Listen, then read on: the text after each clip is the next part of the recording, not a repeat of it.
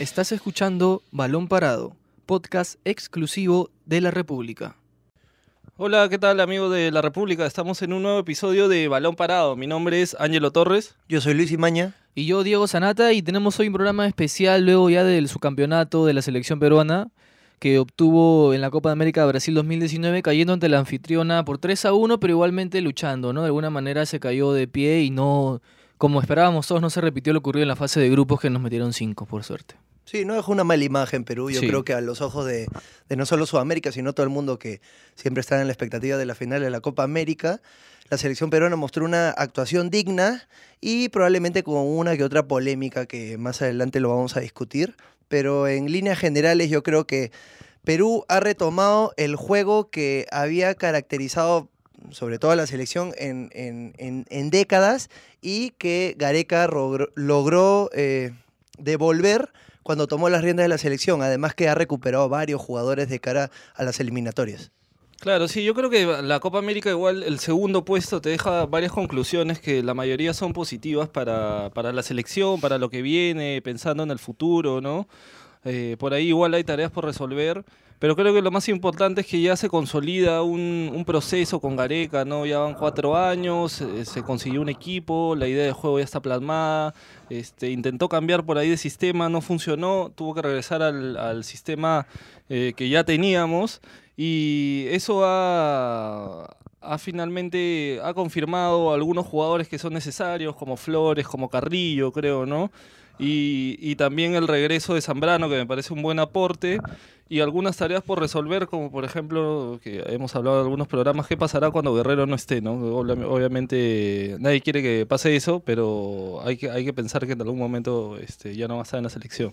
Sí, igualmente yo creo que a Guerrero tiene 35, pero para un par de años más yo creo que lo tenemos y espero, soy optimista de que va a acabar las eliminatorias, estas con, con la selección.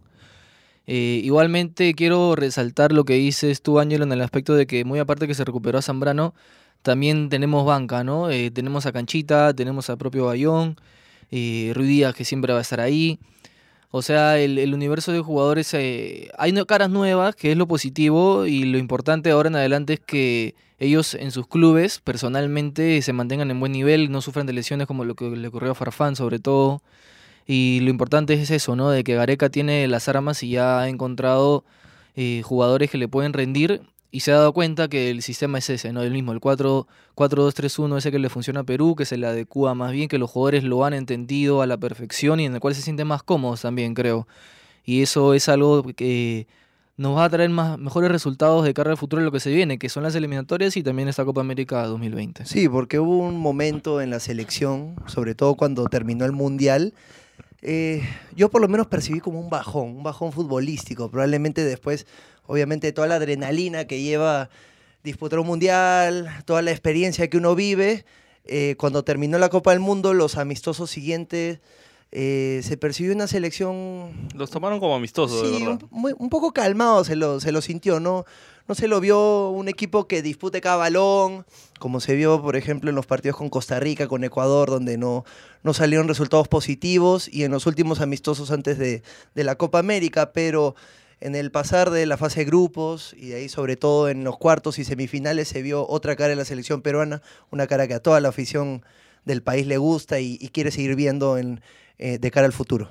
Claro, pero igual, a ver, yo creo que los amistosos son importantes como para que prueben jugadores, ¿no? Que creo que finalmente lo que tiene que hacer Gareca, también ahora que se vienen amistosos de nuevo después de Copa América. Claro, tenemos un la- amistoso con Brasil el 10 Claro, de septiembre Tenemos con Brasil, tenemos con y Uruguay. de ahí dos amistosos con Uruguay. y probablemente salgan dos más ah, en noviembre, ¿no? Correcto. Entonces, yo creo que lo que tiene que hacer ahora Gareca, Gareca dejó igual algunos jugadores afuera de la lista que, que me parece que igual están en su órbita o que podrían tener un sitio en el proceso dependiendo de su nivel, como Beto da Silva, como Cartagena. O sea, hay jugadores que creo que, que estaban en la lista de 40 que probablemente puedan entrar o puedan salir dependiendo de su rendimiento o cómo les está yendo. ¿no? Y también Pedro Aquino, que no pudo estar más Claro, que nada por ha- lesión. Que ha, estado lesionado, ¿no? Entonces hay jugadores que han quedado fuera de este...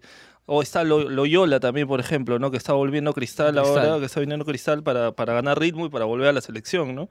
Entonces, yo creo que... Hay material. que sí, yo creo que Perú ha, ha ampliado definitivamente su universo de jugadores que eso, eso es, me parece positivo, pero, pero creo que deberíamos analizar un poco qué ha pasado en la, en la Copa América, cómo, cómo resumiríamos la campaña de Perú eh, desde, el, desde el resultado. Y yo creo que finalmente el partido con Brasil de primera ronda es un punto de quiebre para dos cosas, ¿no? Para decir, ya bueno, hemos intentado esto, nos hemos equivocado, vamos a volver al sistema, hay que apostar nuevamente por, los, por estos jugadores y, y el grupo también sintió el golpe, obviamente, ¿no? De, de, la goleada y se comprometió a un nivel de, de, de, marca, de compromiso, de todo, en todo nivel, hasta poder llegar a la final, ¿no? Que igualmente es algo histórico, ¿no? O sea, Perú no llega a una final desde hace 44 años y incluso la última vez que lo hizo Perú fue por sorteo, o sea, en realidad es la primera vez que Perú clasifica una final, o sea, hay que valorar también eso, porque en el 39 que sale campeón era un,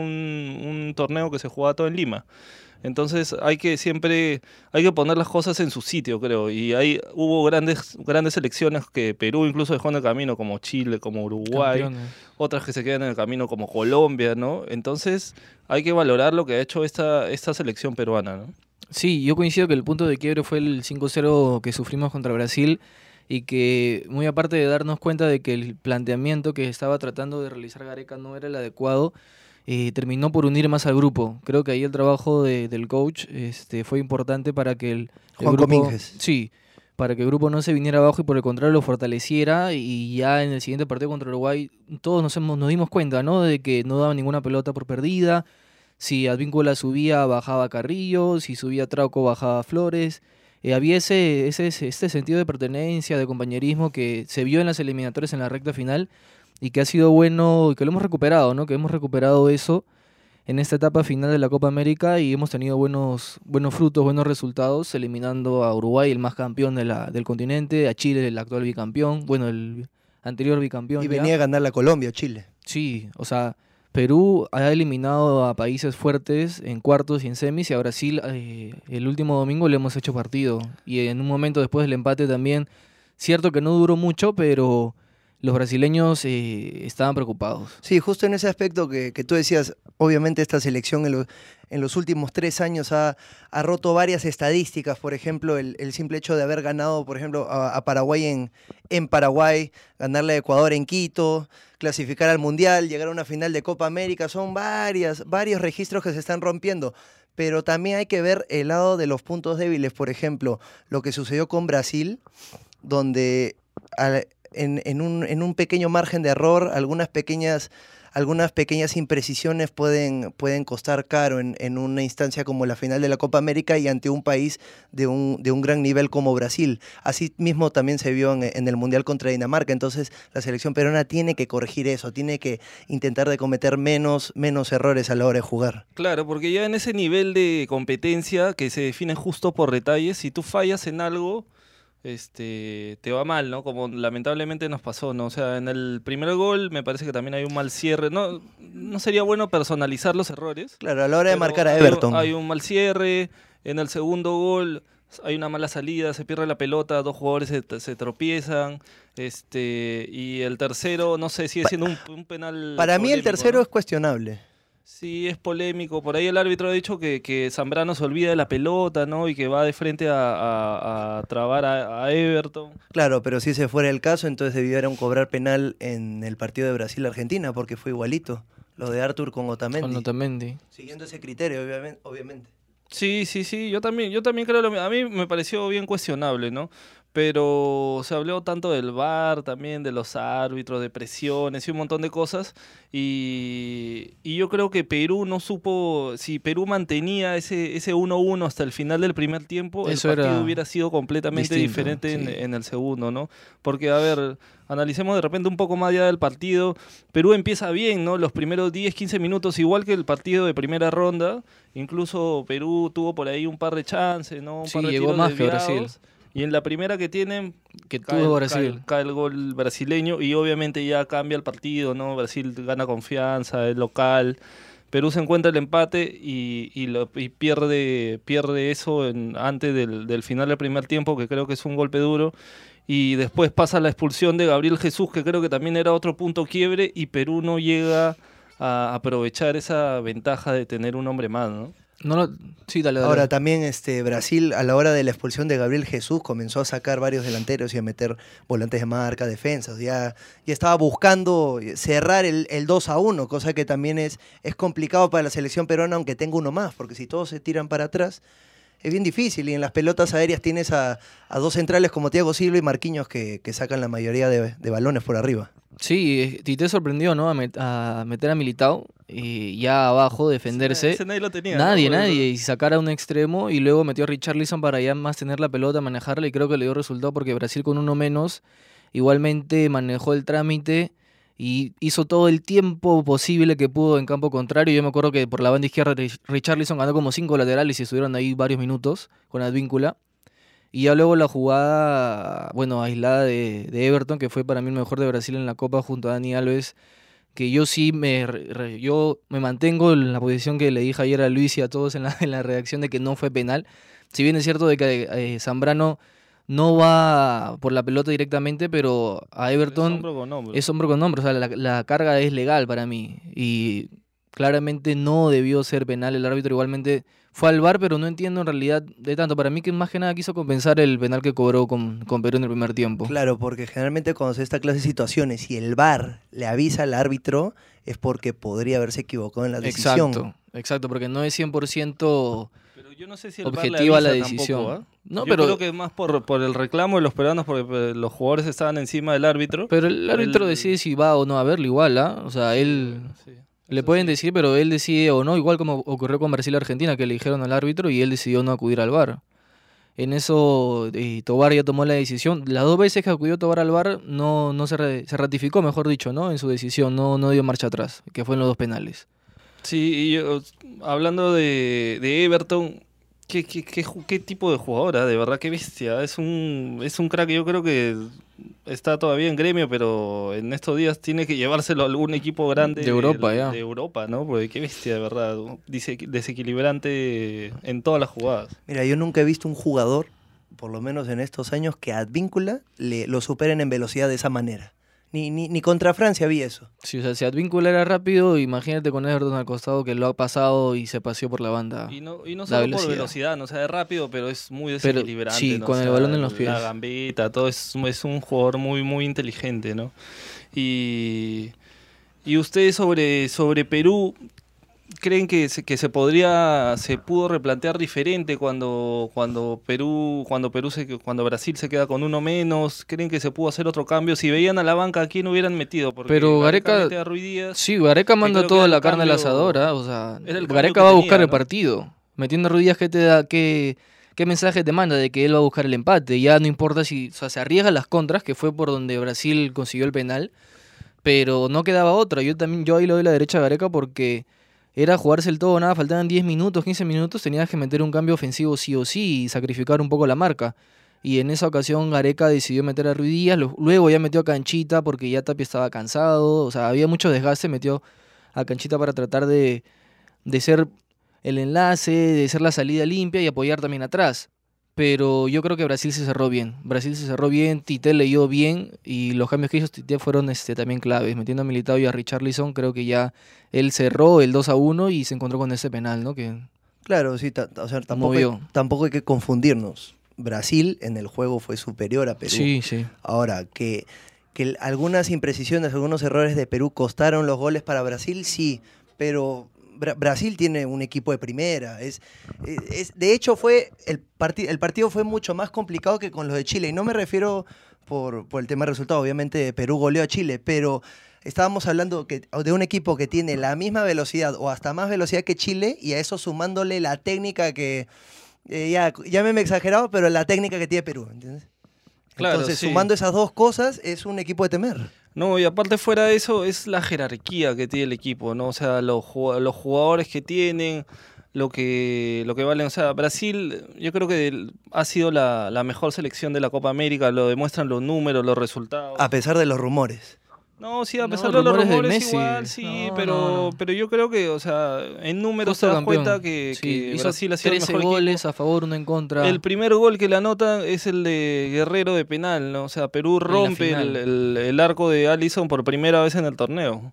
Así que, que es algo también que se tiene que, que valorar, ¿no? A ver, les lanzo algunas estadísticas del Brasil-Perú. Justo Brasil tuvo el 55% de posesión, Perú tuvo el 45%.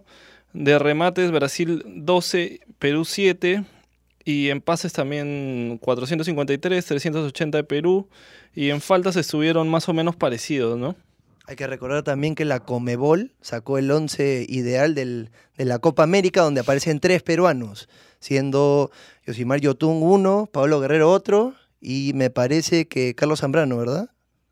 A ver, lo de. Zambrano te lo confirmo ahorita, pero sí, lo- jugadores. sí, los dos primeros sí están confirmados porque Pablo Guerrero junto a Everton fue el goleador de la Copa América y Yotun ya en la parte final, desde cuartos y semis, ha sido, ha sido primordial ¿no? para Gareca. Claro, y- ha tenido un gran, gran desempeño. Y además, eh, yo, eh, Pablo Guerrero sumó 14 goles 14 hasta el momento en, en todas sus participaciones de la Copa América. Se ubica en el quinto lugar en máximos goleadores históricos, Histórico. a tres goles de, de ser el, el máximo goleador en toda la historia de la Copa América. Y, y yo creo que en la Copa América 2020, que solo un año falta, Sí, podría conseguir podría eso. llegarlo. Está solamente a un gol de Lolo Fernández y a tres, como dices tú, Luis, de Cicinho y de Fernández, el argentino. Y el próximo año tiene asegurado cinco partidos en primera ronda. Así que no, bueno, Es posible. puede, puede meter hasta un gol por partido y ya va, va a ser el máximo goleador histórico de la Copa América. ¿no? Sí, y es algo, eso es algo positivo tanto para él como para nosotros, ¿no? Y ahora yo quería, antes de ya ir cerrando el programa, eh, hablar un poquito de Gareca y de que ya confirmó de que va a permanecer en Perú y descartando totalmente la opción de Argentina, porque le preguntaron eso luego de la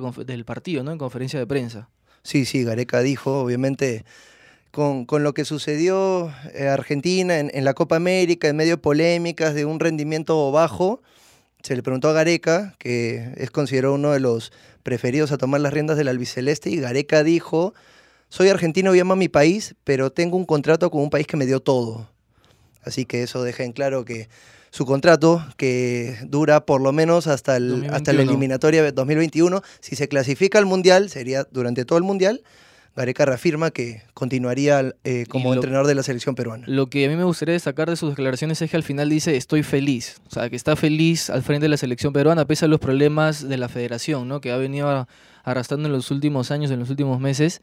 Eh, Gareca se mantiene al margen de eso y solo se enfoca en el ámbito deportivo y en ese, por ese lado está manteniendo contento al Tigre, ¿no? Que es importante. Pero Perú igual va, a- bueno, creo que la participación en la Copa América también va a aliviar, va a aliviar un poco las finanzas porque se han embolsado más de 6 Sí. millones de dólares, así que en realidad es un premio grande. Y sobre lo de Gareca, yo creo que más son rumores que otra cosa, porque, Argentina. porque Gareca justo después del Mundial se queda un mes libre esperando que lo llame alguien de Argentina, nunca pasa, y él firma el contrato con Perú y, y según lo que yo tengo entendido, uno es que Gareca es una persona de palabra y si ya dio la palabra que se queda hasta el final del proceso no se va a ir. Y lo otro es que hay una cláusula muy fuerte en cualquier caso, en el caso de que él decida romper el contrato o en el caso de que la federación decida romper el contrato. Entonces, en realidad las dos partes están protegidas para tratar de darle continuidad y, y seguir proyectando un proceso que hasta ahora creo que ha sido uno de los más exitosos del- de la historia De del la fútbol historia. peruano, ¿no? Porque se ha conseguido varios logros, ir al Mundial, final de Copa América, eh, y ahora van a buscar una nueva clasificación a- al siguiente Mundial también, ¿no? Sí, yo es positivo de que Gareca haya por fin y de una vez por todas descartado todas estas posibilidades que más que nada nacían de su país, no de Argentina, de los periodistas de allá que lo querían colocar de todas maneras, ¿no? Que estaban haciendo un tipo de campaña, a mi parecer, por porque Gareca llegue en lugar de Scaloni. Y ahora eh, ya después de la Copa América toca pensar en los amistosos, afianzar lo que hemos visto en la Copa América, sobre todo en esta parte final, y llegar de la mejor manera a las eliminatorias, ¿no? Para tentar y pelear arriba nuevamente la clasificación. Yo espero que ya no sea por repechaje, sino de manera directa.